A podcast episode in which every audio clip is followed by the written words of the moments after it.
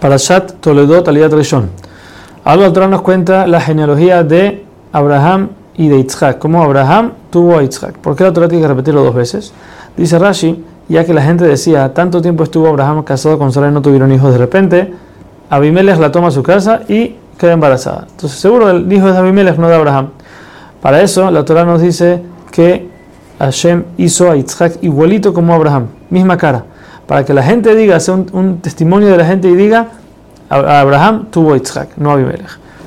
Yitzhak se casa con Rivka a los 40 años. Esto lo vemos del hecho de que Sara tuvo a Yitzhak a los 90 años y a los 127 falleció. Son 37 años. Ese día fue el día de la Akedah. Y así como vimos en el Perashat de Ejlejá, ese día fue el que nació Rivka. Yitzhak espera tres años hasta que Rivka sea apta para tener relaciones y se casa con ella. O sea que estamos en los 40. Después esperó 10 años más hasta que ella tenga 13 y pueda tener hijos. Y 10 años más, o sea que ya tenía 60, se dio cuenta de que su esposa era Akara, que no podía tener hijos, así como pasó con Abraham, que pasaron 10 años en Israel y no tuvieron hijos. Entonces él rezó por ella para que pueda tener, quedar embarazada y tener hijos. Entonces lo que hacían era que uno separaba una esquina, uno separaba Yitzhak se para en una esquina y Rivka en la otra y rezaban para que Hashem los, les dé un hijo. Hashem al final le responde a Yitzhak porque la tefilá de un justo, un tzadik, hijo de otro tzadik, es más fuerte que la de un tzadik, hijo de un rasha como era Rivka. Ahora la Torah también nos repite la genealogía de Rivka, aún y que ya la sabemos, para decirnos que aún y que su padre, sus hermanos, su familia y su, toda su gente de su pueblo eran todos malvados, ella no aprendió de ellos y salió en el buen camino. Rivka queda embarazada después de 20 años de casada y siente algo raro. En el momento en que ella pasa por un lugar de estudio de Torah, el niño quiere salir. Cuando pasa por un lugar de idolatría, también quiere salir. Entonces no entendía qué, tiene, tiene en la barriga. A eso fue a la yeshiva de Shem a preguntarle qué está pasando.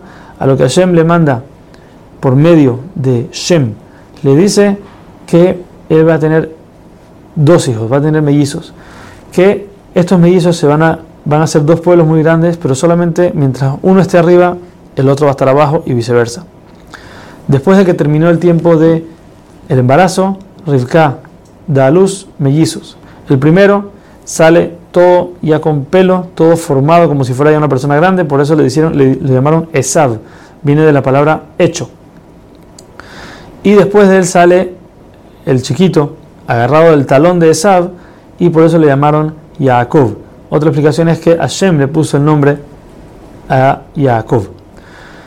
La razón por la que Yaakov sale agarrado del talón, dice Rashi, es porque en verdad, en verdad, Yaakov era el más grande, porque él fue el, primero que entró y fue el segundo que salió.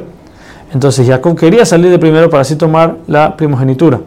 Pero Esav no quiso dejarlo y por eso se adelantó y Jacob tuvo que salir agarrado del talón de su hermano.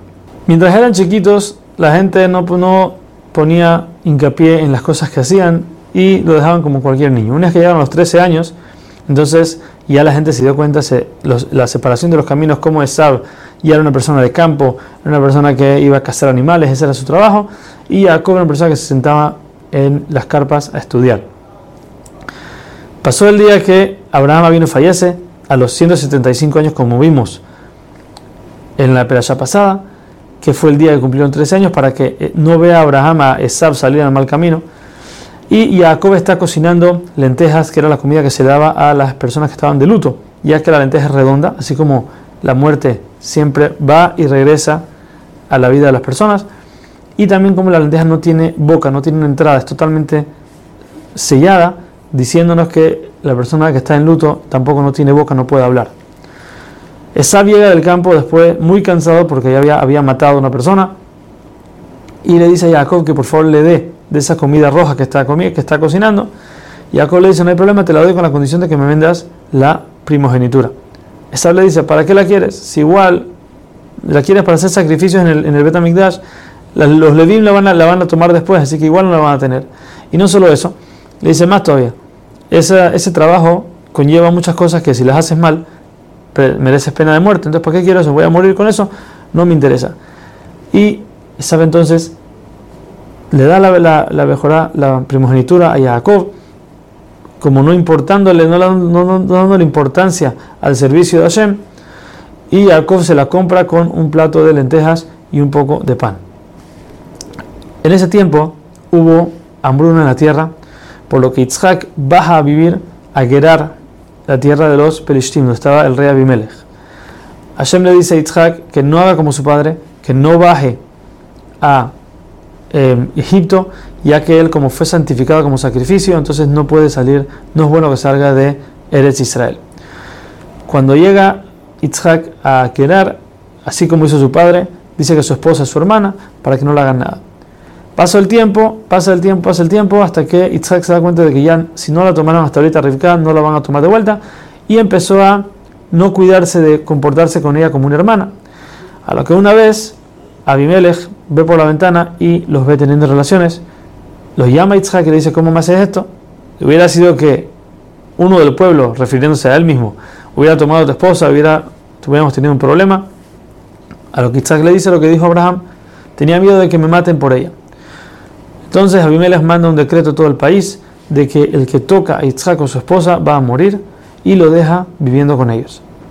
En ese año, aún que era un año que había hambruna, y aún que la tierra de Gerar no era una tierra muy buena, dice la Torah que Isaac sembró y le salió 100 veces más de lo que el campo tenía que haber hecho.